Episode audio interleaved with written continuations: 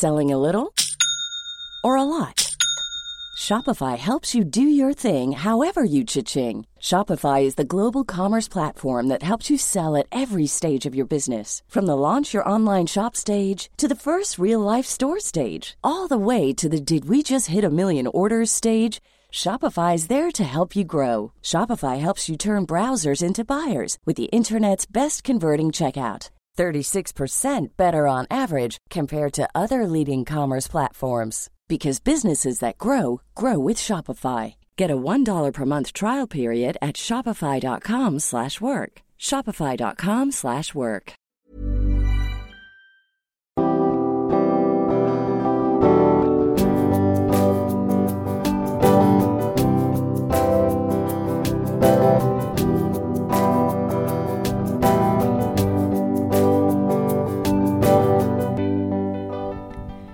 Bonjour et bienvenue dans Milkshaker, le podcast qui agite les idées reçues sur l'allaitement.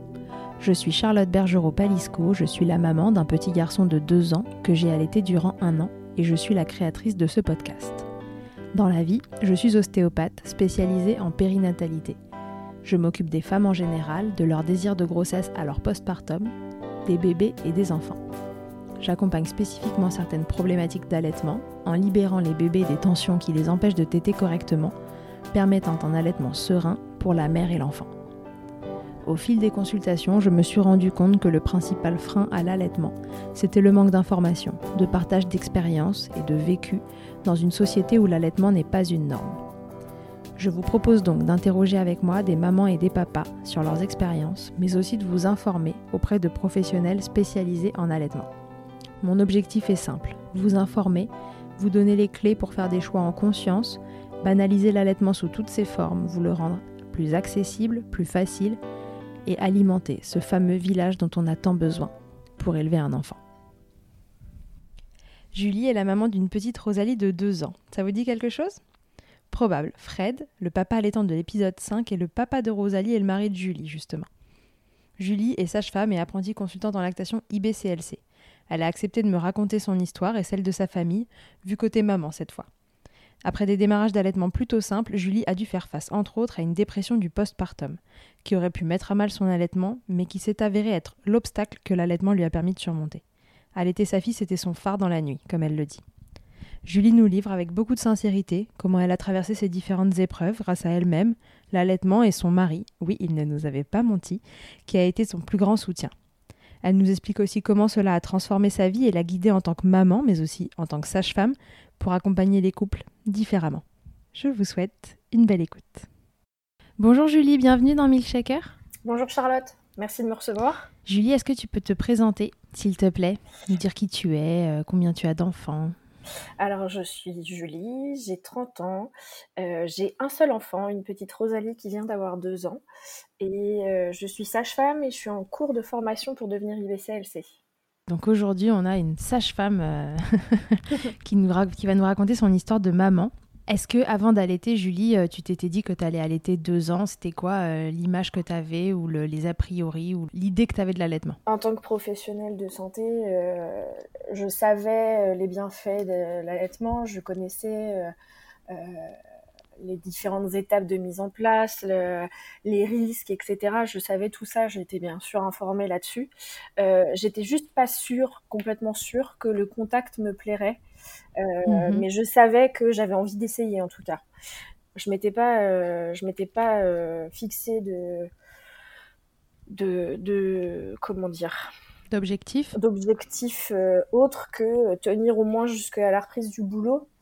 Euh, et puis quand j'ai repris le boulot, euh, je me suis dit bon, euh, je sais que l'OMS préconise un allaitement exclusif jusqu'aux six mois de l'enfant, on va tenter jusqu'aux six mois. Et puis à ces six mois, j'avais toujours pas envie d'arrêter. Je me suis dit on va pousser jusqu'à ces un an et puis on verra. Et puis quand mhm. elle a eu un an, je me suis dit bon bah on verra combien de temps ça dure et si tant que tant que ça nous plaît à toutes les deux et que ça nous convient à, à, tous en tant que famille, pourquoi se, fixer une date de fin euh, On verra comment ça se termine. Tu avais des connaissances sur l'allaitement du coup avant que ça commence en tant que sage-femme? Alors j'avais des connaissances, oui, euh, on a quelques heures de cours euh, pendant notre cursus à l'école de sage-femme. J'avais Mhm. euh, j'avais des connaissances générales sur euh, la physiologie du sein, sur euh, sur les, les, les différents problèmes qu'on peut avoir pendant la, pendant l'allaitement, mais surtout au tout début, parce que bah, dans ma pratique quotidienne, c'est ce que je vois le plus, c'est les trois quatre premiers jours de l'allaitement, et puis après, je sais pas ce que ça devient avec les patientes. on n'a pas de retour sur comment ça se passe ensuite à la maison. Je vois les mamans euh, pendant leur séjour en maternité, donc les trois quatre premiers jours, et après, euh, elles, elles rentrent chez elles et elles sont suivies euh, soit en ville, soit elles sont plus suivies du tout. Et, D'accord. euh, mais donc, je, je, en tant que professionnelle, je n'avais vu que les, euh, les quelques premiers jours et ce qui pouvait se passer pendant ce temps-là. D'accord, ok. Et alors pour toi, comment ça s'est passé? Le début, franchement, euh, j'ai été étonnée que ça se fasse si facilement. Parce que, euh, bah, effectivement, j'ai vu pas mal de- d'allaitements qui étaient difficiles à mettre en place et euh, des histoires de crevasses, de, de bébés qui perdent du poids, etc. Et puis en plus, Ouais. Rosalie était toute petite à la naissance, elle faisait que 2,660 kg. Ouais. Euh, du coup, euh, elle était surveillée de près, elle avait, euh, elle avait euh, des dextros régulièrement pour vérifier que son, sa glycémie était bonne. Il fallait que je la réveille régulièrement pour pas qu'elle saute une tétée, etc. Et en Mhm. fait, euh, j'ai jamais eu vraiment à la réveiller parce qu'elle réclamait dès le début. Euh, j'ai pas remarqué que j'avais une montée de lait euh, plus euh, ouf que ça. Je m'attendais à avoir les seins comme des obus, euh, enfin le truc euh, qu'on te Ouais. décrit. euh, comme- Ouais, des seins qui se tend et tout ça. c'est ça, et en fait, euh, rien de tout ça. J'ai pas eu de crevasse. Elle a tout de suite su téter et se, se positionner au sein. Et en fait, je pensais que ça serait plus compliqué que ça. Ouais, tu t'étais, tu t'attendais en fait au démarrage un peu galère à la maternité, d'un bébé qui prend pas bien, qu'on t'embête avec le poids, qu'en en plus elle était des petites, et finalement euh, ça a roulé. Oui, c'était euh, franchement vraiment facile. Et euh, c'est euh, c'est surtout euh, Rosalie qui m'a montré quoi faire et que elle, elle, euh, elle savait où elle allait apparemment. C'est elle qui m'a guidée et au final, ça s'est ça s'est très bien passé et très facilement mis en place. D'accord. Et ça a toujours été comme ça? Ça a toujours été facile euh, l'allaitement pour vous? Euh, non, il y a eu des périodes plus compliquées que d'autres. Euh, on a eu un doute à un moment donné sur le fait qu'elle ait un reflux. Euh, elle Mhm. vomissait énormément. Je savais pas trop si j'avais pas un ref, etc. Et puis finalement, ça s'est résolu tout seul. Il y a eu aussi euh, la première. On n'a jamais trouvé d'explication à ça? Non. Et puis, euh, et puis en fait, euh, c'est passé, donc on n'a pas recherché. euh, ça a duré quelques semaines, mais du coup, on n'a pas, une fois terminé, on n'a pas cherché à comprendre plus que ça. D'accord. Il y a eu aussi la première fois qu'elle a été malade, elle, est, elle a fini par être hospitalisée. Elle avait 4 mois et demi. Aïe. Euh, elle a fait une grosse otite et en fait, euh, elle avait tellement mal qu'elle finissait par ne plus téter. Ils avaient peur qu'elle se déshydrate, donc elle a été perfusée. On est resté pendant 48 heures à l'hôpital.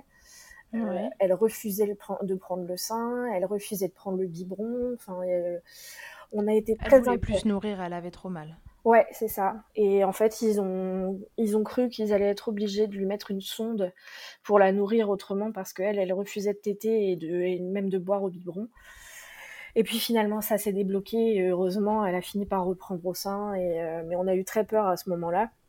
Donc, Ouais. euh, Oui, vous avez eu peur pour elle déjà oui, on était, euh, on était très inquiets et de la voir complètement apathique, complètement, enfin vraiment atone quoi. Mm, mm. une, une poupée de une poupée de, de chiffon euh, donc c'était très flippant et puis euh, et puis l'allaitement euh, bon elle avait que 4 mois et demi donc ça passait encore avec les avec les professionnels de santé on me regardait pas trop enfin j'ai pas eu de réflexion moi par rapport à l'allaitement euh, on m'a pas forcément facilité la tâche non plus on voulait absolument lui donner du un bib de lait etc donc euh, c'est il a fallu quand même batailler un peu pour qu'elle qu'elle ait mon lait et qu'on essaye de lui donner avec autre chose qu'un biberon. Mhm. Mais euh, ouais, c'était surtout dur de la voir pas bien du tout et de pas savoir si elle reprendrait le sein un jour, quoi. Oui, bah oui, j'imagine, tu as dû avoir peur aussi pour ton allaitement. Ouais. Une fois que, une fois qu'elle allait mieux, euh, spontanément, elle est revenue très facilement au sein et il n'y a pas eu de, de choses à mettre en place. Non, elle a, elle a fini par reprendre le sein. euh, Elle a, elle a commencé par reprendre des bibes avec mon lait et enfin de se remettre au sein. Je tirais mon lait 6 ou 7 fois par jour pour pouvoir avoir toujours une bonne lactation. Ouais, c'est une sacrée organisation.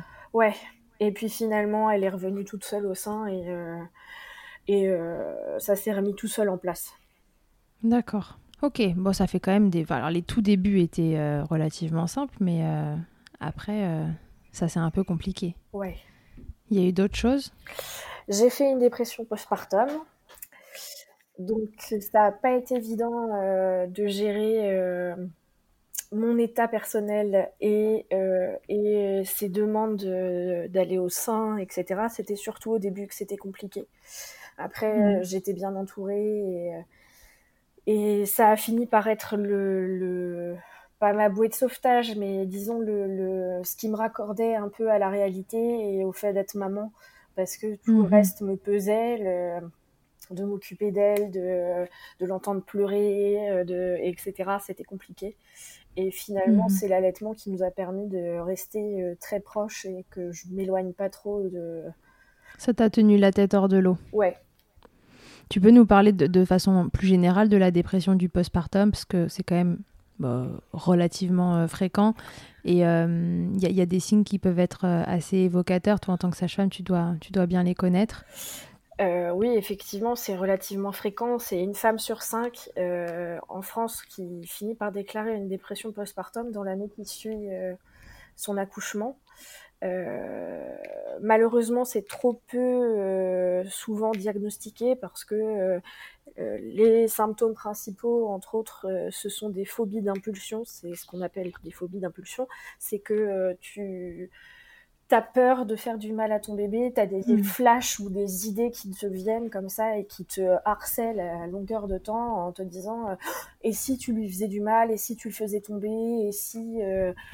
et, et, même si tu ne passes il y a très peu de passages à l'acte, mais c'est le fait d'y penser et que ça te vienne euh, comme des flashs mm-hmm. qui te laissent sans cesse euh, euh, cette impression d'être une mauvaise mère et que tu vas faire du mal à ton bébé.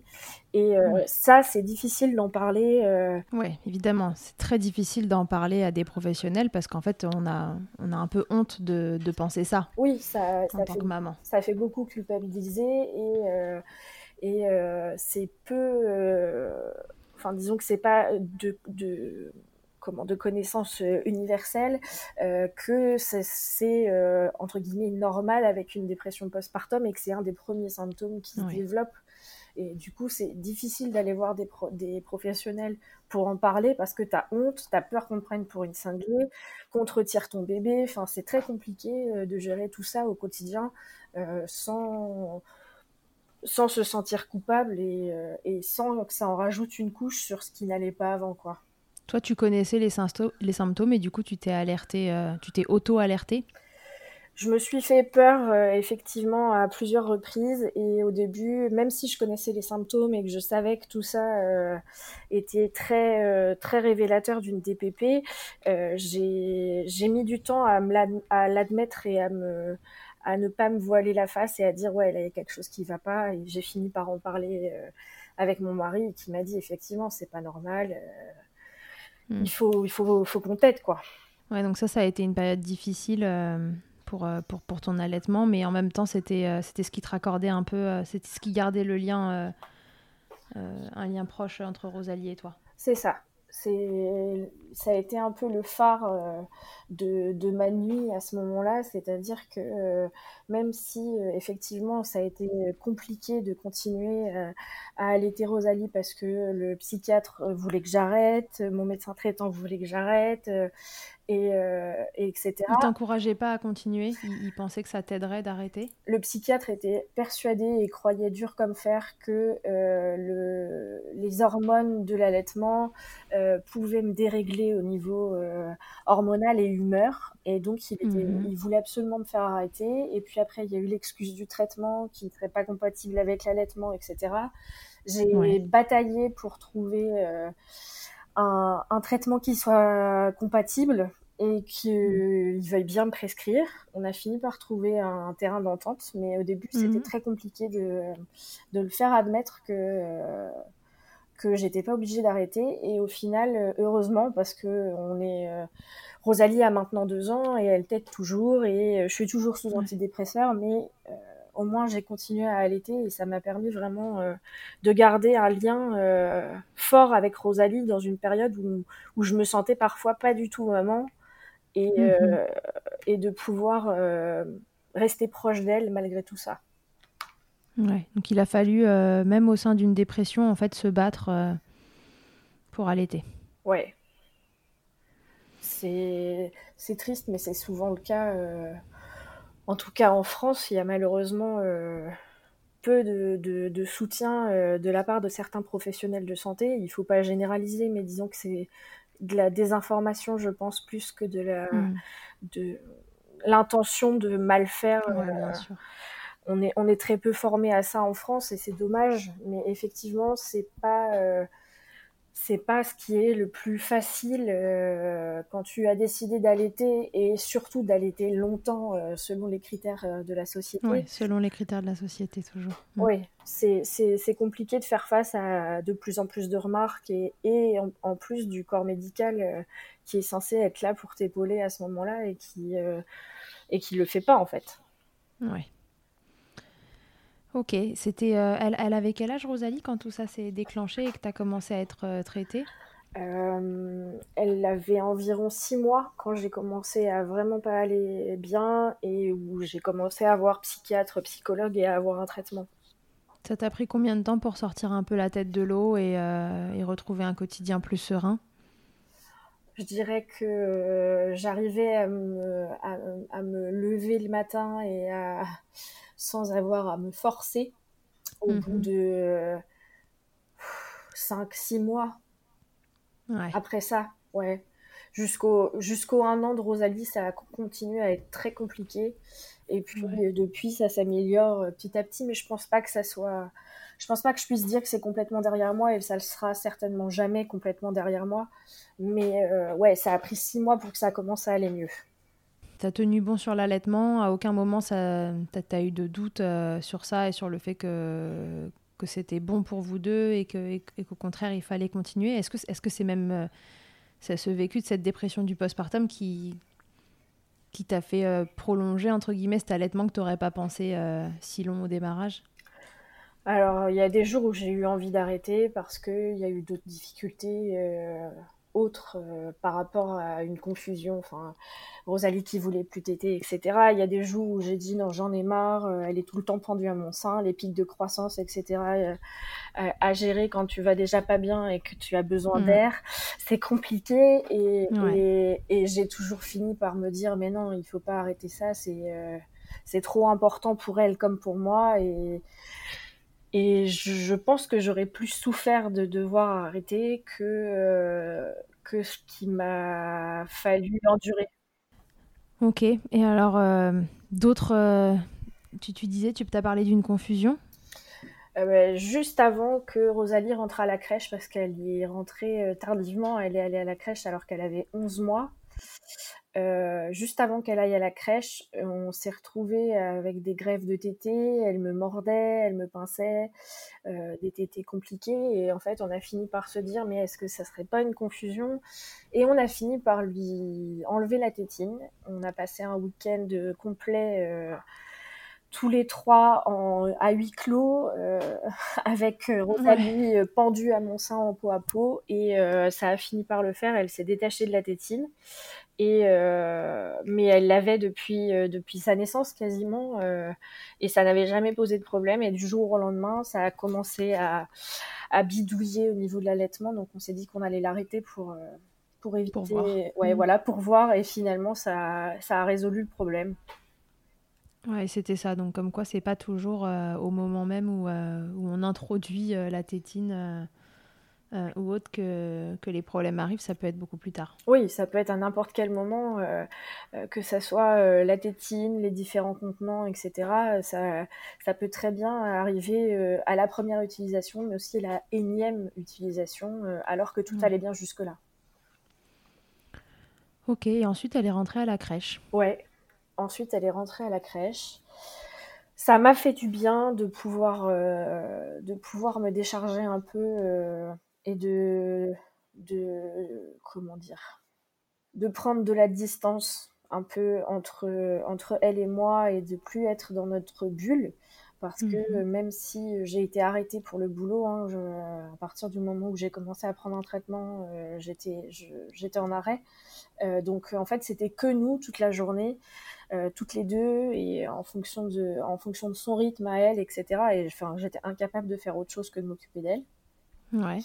Et du coup, le, le- le début de la crèche nous a, euh, nous a permis de nous retrouver en nous éloignant, en fait, de, de, de, de prendre la distance nécessaire pour que je me rende compte qu'elle me manque, et elle aussi, je Mhm. pense, et qu'elle découvre plein d'autres choses parce que euh, elle, a, elle a beaucoup joué avec plein d'autres enfants euh, avant ça, mais euh, là, c'était toute la journée. Elle a évolué beaucoup plus vite dès qu'on l'a mis à la crèche, et puis ouais, ça nous a permis à tous les trois, euh, mon mari, elle et moi, de, de, de se redécouvrir d'une autre façon.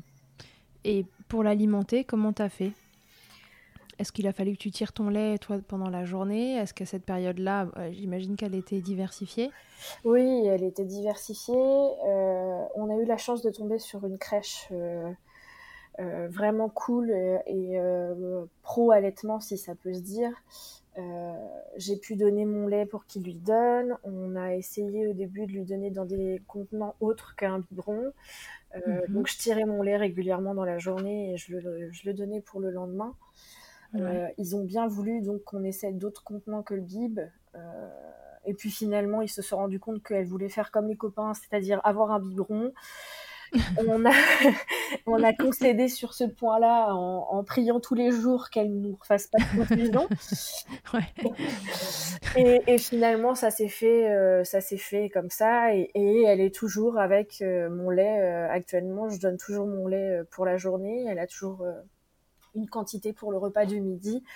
Et elle est toujours au bib pour ce- cette quantité de lait du repas du midi. Et on n'a toujours pas eu de nouvelles confusions. Donc on continue de croiser les doigts. Donc tout se passe bien. Oui, Et là, donc euh, voilà, ça fait un an qu'elle est, un peu plus d'un an qu'elle est à la crèche ouais, et que ça se passe comme ça et, euh, et tout roule. c'est ça.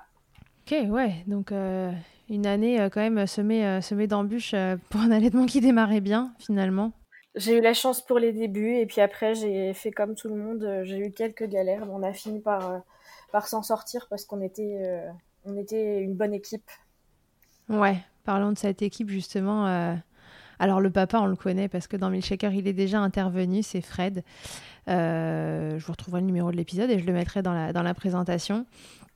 Fred, il nous a, c'est c'est un peu le, le papa allaitant euh, par excellence. Ouais, Et il nous a déjà parlé dans l'épisode, euh, dans son épisode, mais euh, de, de ton point de vue à toi, parce que il faut toujours avoir tous les points de vue. oui. de ton point de vue à toi, c'est voilà, c'était quoi sa place? Comment, comment il a réussi à s'intégrer à cette histoire? Comment, comment il t'a aidé, accompagné? Je sais qu'il aime pas dire qu'il t'aide. non, c'est c'est son, c'est son, comment? Sa phrase fétiche, je n'aide pas ma femme. Euh, donc on Je va, fais on va ma part. c'est ça, il fait sa part. Donc on va pas dire qu'il m'a aidé, mais euh, dès la grossesse, on en parlait euh, énormément. Il, il me disait bien sûr, euh, c'est ta décision, c'est ton corps. Euh, oui, c'est mieux pour euh, pour elle que tu es tu allaites. Enfin, l'allaitement, c'est ce qu'il y a de mieux, euh, etc. Mais c'est toi qui décideras euh, et quoi que tu fasses, je te soutiendrai.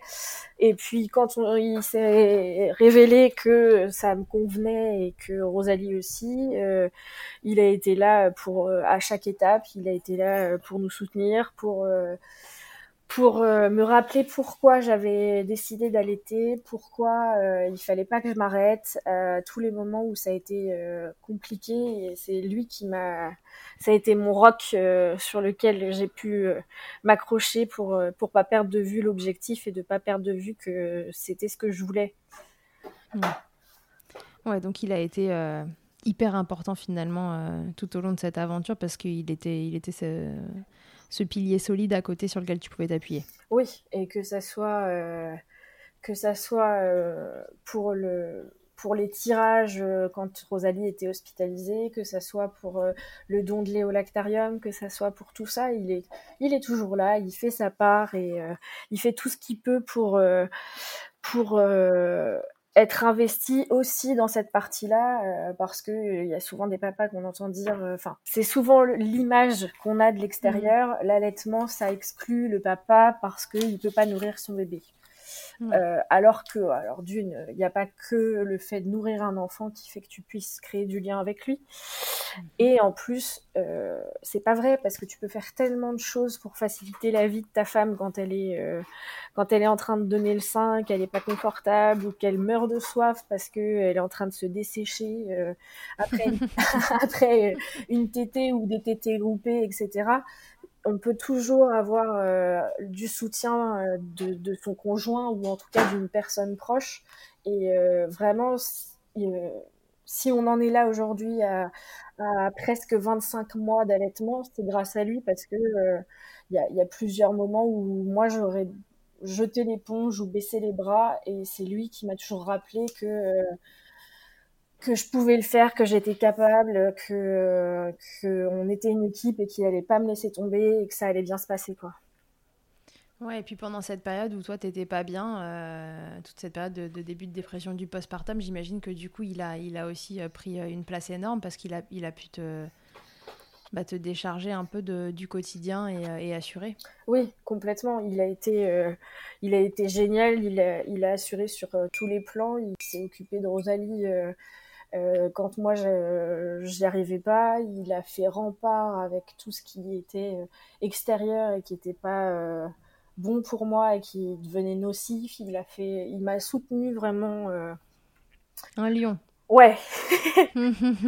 Clairement. protecteur. Clairement. Et c'est marrant parce qu'il est lion, c'est son signe astrologique. Ah. Donc tu vois, ça, tout se rejoint. Bon, j'ai aucune capacité de médium. Hein. bon, là, c'était vraiment du pur hasard. c'est juste le lion qui protège sa tribu. Exactement. Euh, l'entourage, justement, tu t'allais euh, parler d'eux. Là, tu disais de, ce qui est-ce qu'il fallait te protéger de, choses externes? L'entourage, lui, euh, était accompagnant dans cette histoire, soutenant? Est-ce que ou est-ce que plutôt il a fallu s'en protéger? Pour ce qui est de nos familles proches, à l'un comme à l'autre ils ont toujours été à fond derrière nous, à faire, euh, à, dire qu'on fait ce qu'on veut, que euh, de toute façon, si c'est notre choix, euh, ils ont rien à en dire, que c'est super que j'allais être Rosalie, et un peu sur la défensive aussi. Enfin, je sais que ma mère est montée au créneau un certain nombre de fois en voyant des gens dans la rue me regarder de travers pendant une tétée. Euh, euh, Ils sont tous lions dans la famille Ma mère aussi est lion, tu vois. bon, voilà. voilà, attends, je vais me mettre à faire de l'astrologie. Oui, tu devrais. Il y a un truc à exploiter par là. ouais, donc du coup, il... Non, il... pareil, protection. Euh... Et puis soutien, soutien euh, indéfectible.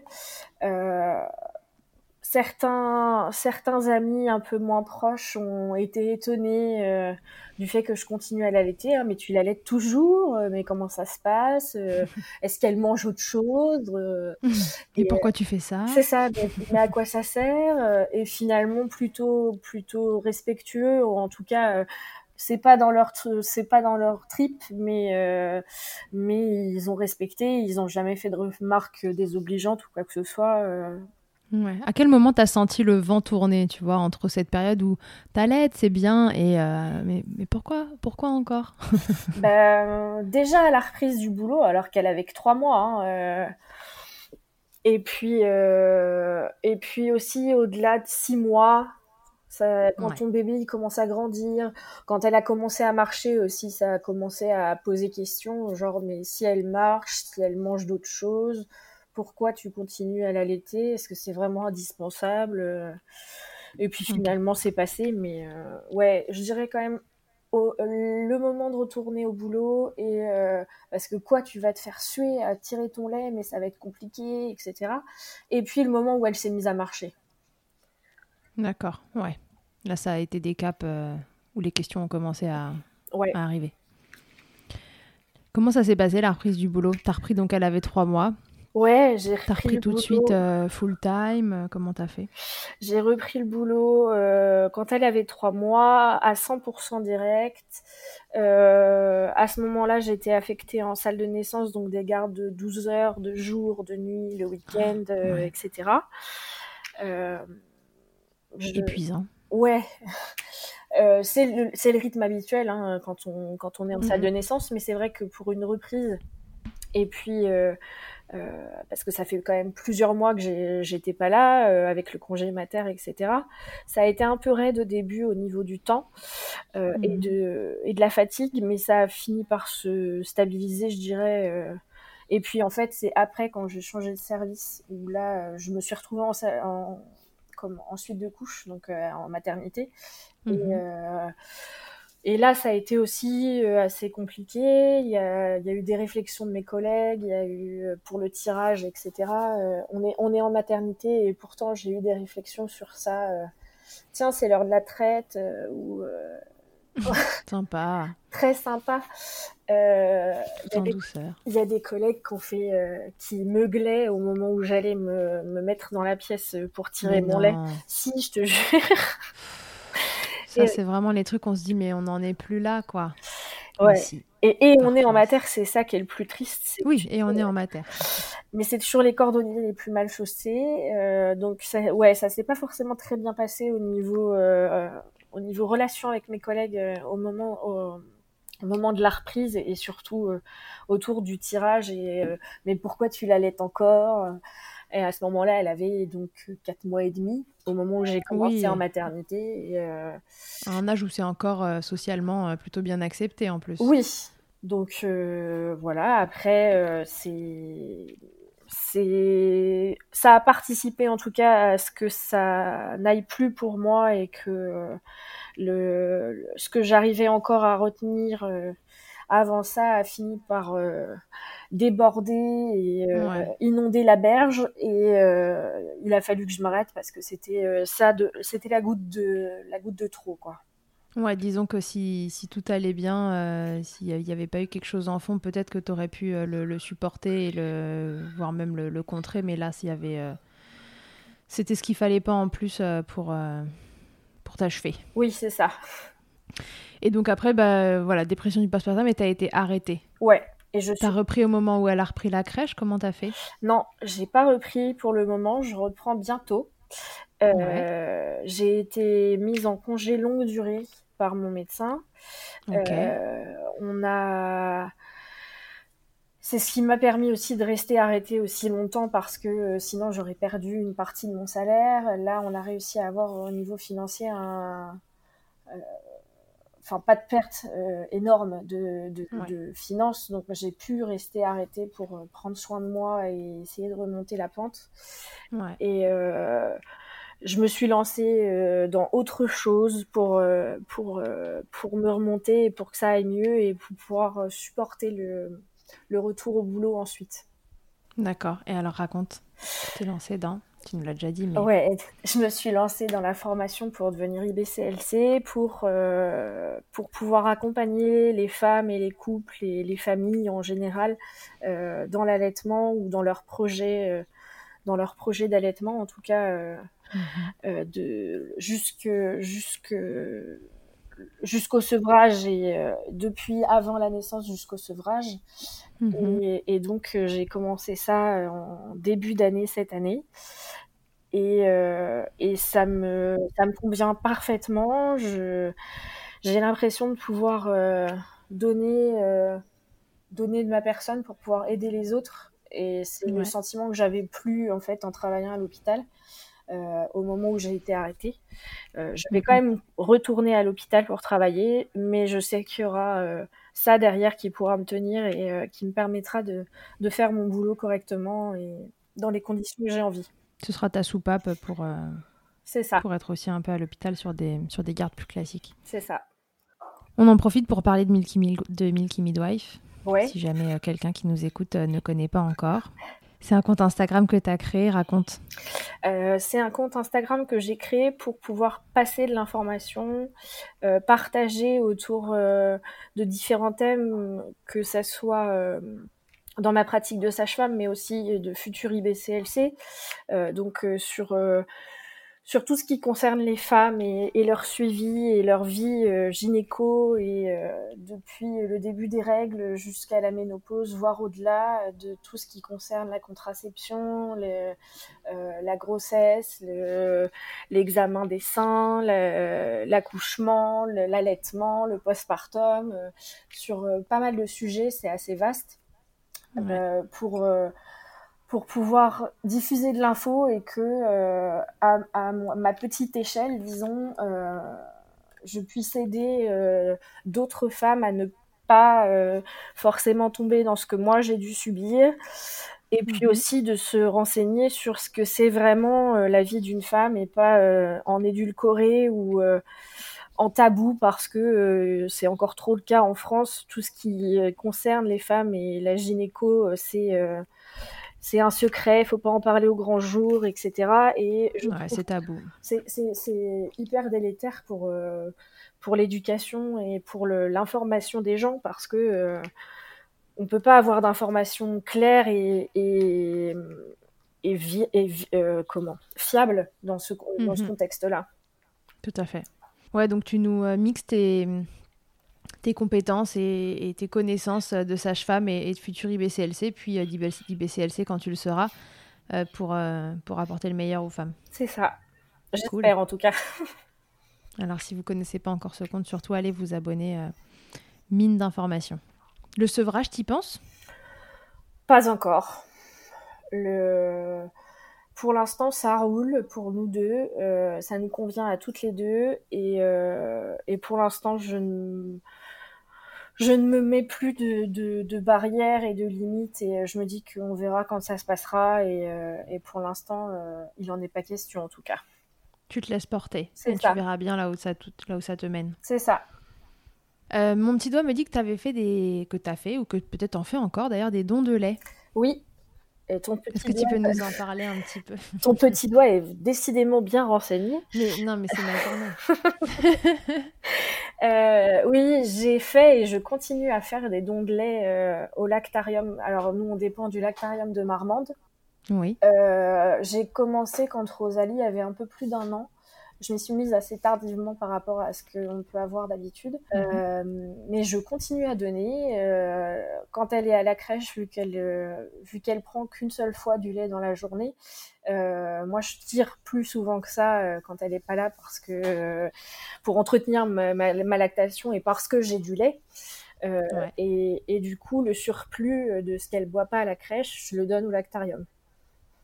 Cool. Donc tu as vraiment un tirage, euh, voire plus dans la journée, qui sont réservés euh, aux chouchous qui arrivent trop tôt et qui ont besoin de, de lait maternel. C'est ça. C'est facile à mettre en place pour les mamans qui connaissent pas et à qui ça pourrait faire peur ou qui se demanderaient comment ça fonctionne C'est beaucoup plus facile que ce que je pensais. Après, les conditions euh, pour pouvoir donner son lait et, euh, des quantités, etc., dépendent de chaque, euh, de chaque lactarium. Mais pour celui de Marmande, en tout cas, c'est très facile. Il y, y a une personne qui est des qui est dépêchée par le lactarium pour passer régulièrement. Elle vient à la fréquence euh, à, laquelle tu lui demandes. En fait, elle peut venir même toutes les mhm. semaines si tu as besoin. Pour prendre euh, les bibes de lait que tu as pu congeler, euh, il faut pas un énorme congélateur. Moi, je m'attendais à ce qu'il faille euh, je ne sais combien de contenance parce que je m'imaginais devoir attendre d'avoir de, plusieurs litres avant de pouvoir donner. Et en fait, elle vient, moi, une fois tous les 15 jours à peu près, et j'ai un, petit congélateur, trois tiroirs euh, minuscules, et, ça suffit pour stocker le lait que j'ai à donner euh, pendant ce temps-là. Et si c'était pas le cas, elle viendrait plus souvent et euh, sans problème. Il faut juste faire une prise de sang pour vérifier les sérologies et qu'il n'y a pas de maladie transmissible qui soit oui, pour pas qu'ils aient à tester du lait euh, inutilement. C'est ça. Parce qu'ils le testent quand même. Oui, oui, malgré il, tout. Ils, le testent euh, systématiquement pour, avant de le donner aux, enfants. Euh, mais non, c'est très simple. Les, procédures sont hyper simples. Il faut juste remplir un, questionnaire, faire une prise de sang et ensuite ça roule. Il faut juste prendre son tire-lait et voilà. Il y a, il y a des mesures d'hygiène à, à, respecter, mais c'est pas du tout compliqué à faire et, euh, et ça prend pas beaucoup de temps. Donc euh, pourquoi pas en faire profiter euh, des petits loups qui sont arrivés trop tôt. Ok. Bon, je crois qu'on l'a compris, cette expérience d'allaitement, elle a changé beaucoup de choses. Euh, et elle change encore beaucoup de choses pour toi. Est-ce que tu veux nous en dire plus sur ça? Je pense que ça a été le. Effectivement, ça a changé beaucoup de choses et ça continue à en changer. Et ça a été le l'articulation euh, de, de, mon changement de, de, carrière, de mon, enfin, de changement, je ne vire pas à 180 non plus, mais mmh euh, de, de mon, ma nouvelle orientation, en tout cas professionnelle, ça a été euh, le, le, pivot pour, pour trouver un autre, un autre angle pour pratiquer ce que je pratiquais déjà, mais euh, de manière encore plus poussée autour de l'allaitement, autour de l'accompagnement des familles, euh, mm. et bien plus euh, centré sur le ressenti et, euh, et l'information partagée que sur le côté médical et administratif qui peut ressortir plus à l'hôpital. Ouais. Et ça a été effectivement le, ce qui m'a permis de. Ça a été le fil rouge le long duquel j'ai pu me, me sortir de la DPP et, euh, et qui continue à me porter euh, jusqu'à maintenant. Ouais et vers de nouvelles aventures. C'est ça. ça m'a permis de prendre conscience de plein de choses et de et de d'avoir envie de d'agir à ma, à ma hauteur et à, à, selon ce que je pouvais faire et en me formant à cette nouvelle euh, casquette. Ok. Et tu parlais au tout démarrage de, de la peur de ne pas aimer le, contact. Est-ce que ça s'est révélé euh, être le cas ou pas du tout? Et c'était une peur d'avant euh, que tu jamais euh, auquel tu plus jamais pensé après? Euh, franchement, euh, en maintenant, en, en, regardant ce qui a pu se passer depuis la naissance de Rosalie, je me dis mais pourquoi je suis allée me poser cette question-là? Enfin, euh... il y a tellement d'autres trucs qui pouvaient se passer. c'est ça. C'est que pendant la grossesse, c'était vraiment ma hantise, c'est que ça me plaise pas, que je la mette au sein et que genre j'ai une répulsion et, et en fait, mais mm. ça s'est passé. Enfin, la première tétée a été très simple. Elle s'est mise au sein, elle a tété et voilà c'était lancé. Et... Rideau, fin de l'histoire. C'est ça, fin de l'histoire. Et depuis, j'ai jamais plus euh, pris, euh, pris attention à, à, à, ça parce que bah, c'est devenu mon quotidien. Ouais, c'est devenu une normalité absolue. C'est ça. Alors, à ces mamans qui nous écoutent, qui veulent allaiter, qui allaitent, tu as envie de leur donner quoi comme conseil? De ton expérience à toi, qu'est-ce qui ressortirait? Euh je pense que le plus important pour allaiter, c'est euh, être renseigné, avoir mmh. euh, le maximum d'infos sur euh, sur les débuts, ça c'est important, mais aussi sur la longueur et ce qui peut se passer ensuite, parce que en, en mater, on, on, on, se, on, se, concentre surtout sur les problèmes des premiers jours et, euh, et on est focus là-dessus parce que, euh, bah, effectivement, il faut régler ces problèmes-là avant qu'on sorte de la maternité. Mais on a mhm. tendance à pas suffisamment diffuser d'informations sur le après, quand on se retrouve tout seul avec son bébé qui a trois semaines et qui est euh, scotché au scotché sein. au sein à 24 parce qu'il est en train de faire un pic de croissance et que tu es persuadé que tu plus de lait et que tout le monde te dit mais t'es sûr qu'il est assez nourrissant, euh, etc. et que c'est justement à ce moment-là que tu as besoin de quelqu'un. Donc effectivement, s'informer au maximum et surtout savoir s'entourer des bonnes personnes avoir euh, un coach, que ça soit un conjoint, une sœur, une mère, une cousine, un copain. Euh, ou tout mélanger. Ou tout mélanger, mais, mais d'avoir quelqu'un sur qui on peut compter et qui sera toujours là euh, pour, pour, pour nous ramener à, à, ce qui est le plus important pour nous. Et si, si on veut continuer et que le projet continuer d'allaiter, que cette personne-là soit là pour nous le rappeler. quoi.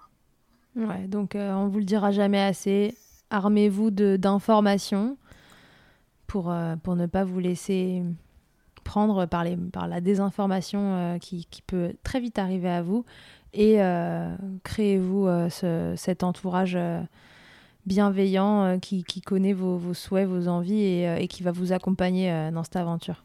Tout à fait. Ok Julie, est-ce que on s'est tout dit au sujet de, de ton allaitement? Est-ce que tu as envie de rajouter quelque chose? Est-ce que non, je pense qu'on a déjà couvert pas mal de terrain. Euh, ouais, je pense que le plus important de, tout ça, c'est vraiment de, de, souvenir que c'est la norme biologique et que euh, il faut euh, faut faire ce qu'on a envie sans s'occuper de ce que les autres en pensent. Ok, Julie, avant qu'on se quitte, je te propose de passer à l'interview Fast Milk. Et je vais te demander, Julie, quelle est ta tétée la plus insolite? Euh, la plus insolite, euh, je dirais que c'est la tétée où on était euh, en train de visiter le château de Valençay, un des châteaux de la Loire. Mhm. Et euh, Rosalie était dans le porte-bébé et commence à, à, à, à grogner un petit peu, euh, à montrer qu'elle a faim, qu'elle en a marre d'être là, etc. Et donc on a fini par faire une tétée dans la, dans la chambre du roi d'Espagne.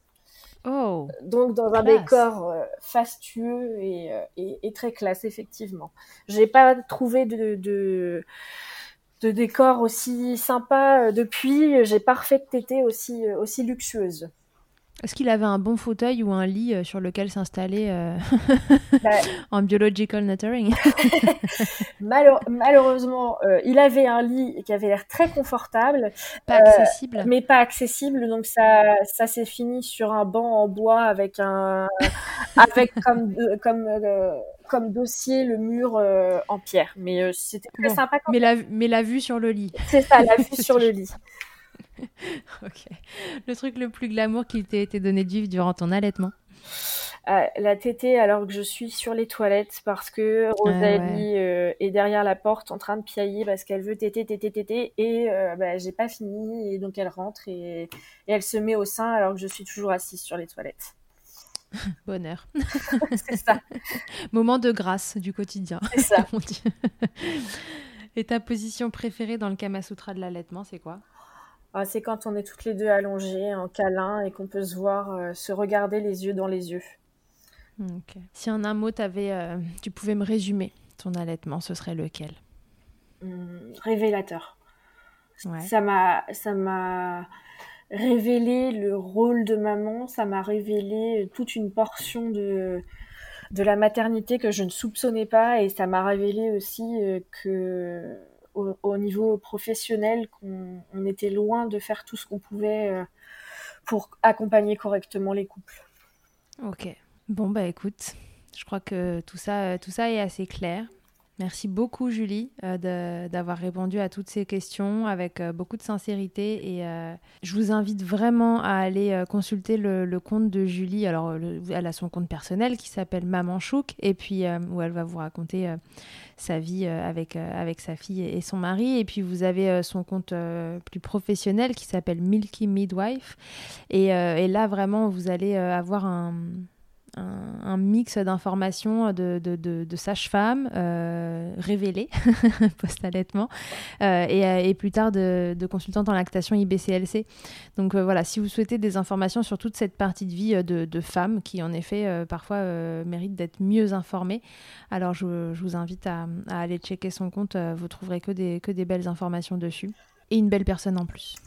Merci beaucoup Charlotte de m'avoir invitée et merci pour cet échange euh, très agréable. Merci beaucoup. Mais de rien. À bientôt, Julie. Je pense qu'on peut se dire que euh, à dans un an pour un épisode euh, quand il sera IBCLC. Avec grand plaisir, euh, on fêtera ça ensemble. Ah ouais, avec grand plaisir. On boira du champagne euh, en faisant un épisode de Milkshaker. voilà, je vous souhaite à tous et à toutes une belle fin de journée et à bientôt dans Milkshaker. Merci mille fois d'avoir écouté cet épisode de Milkshaker. Vous pouvez suivre l'actualité du podcast sur le compte Instagram du même nom et sur mon site internet charlotte-bergerot.fr où vous retrouverez tous les épisodes mais aussi une rubrique Milk Letters constituée de témoignages écrits un autre support pour vous transmettre toujours plus. Si vous avez aimé ce podcast, n'hésitez pas à m'aider en le soutenant. Pour cela, je vous invite à vous abonner, à laisser un commentaire, à lui attribuer 5 étoiles en fonction des plateformes, ou encore en en parlant beaucoup, beaucoup, beaucoup autour de vous. Je ne vous présente plus Emma et son titre I'll Be There qui continue de nous accompagner. Et je vous dis à très vite pour un nouvel épisode. D'ici là, n'oubliez pas, Prenez soin de vous, milkshakez autant que vous le voudrez et bousculons ensemble les idées reçues sur l'allaitement maternel. I hate to see you down. Can't stand to know your hurt. When you say it's getting loud, the voices in your heart. You know I get it, so let it all out. Keep your head up, your masterpiece, and I'll swear that I'll be there by your side. A text away,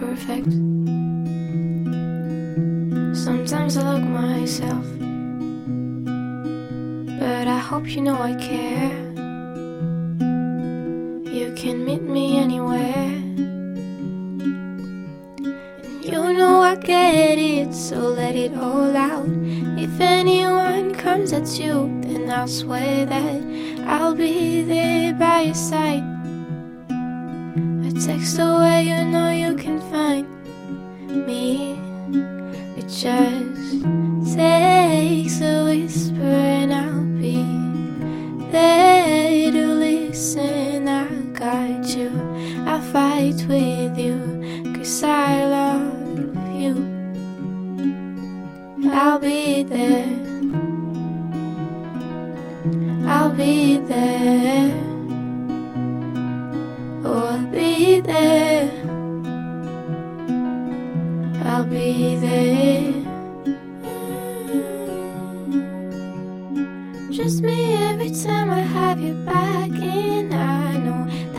Do the exact same for me. Side by side, don't even need to talk. You know I get it, so let it all out. Keep your head up, your masterpiece, and I'll swear that I'll be there by your side. A text away, you know you can find me.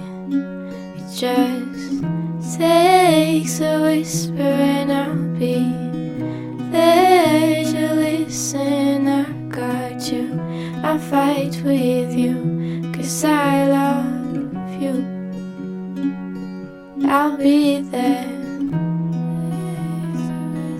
I'll be there. So I'll be there. I'll be there you.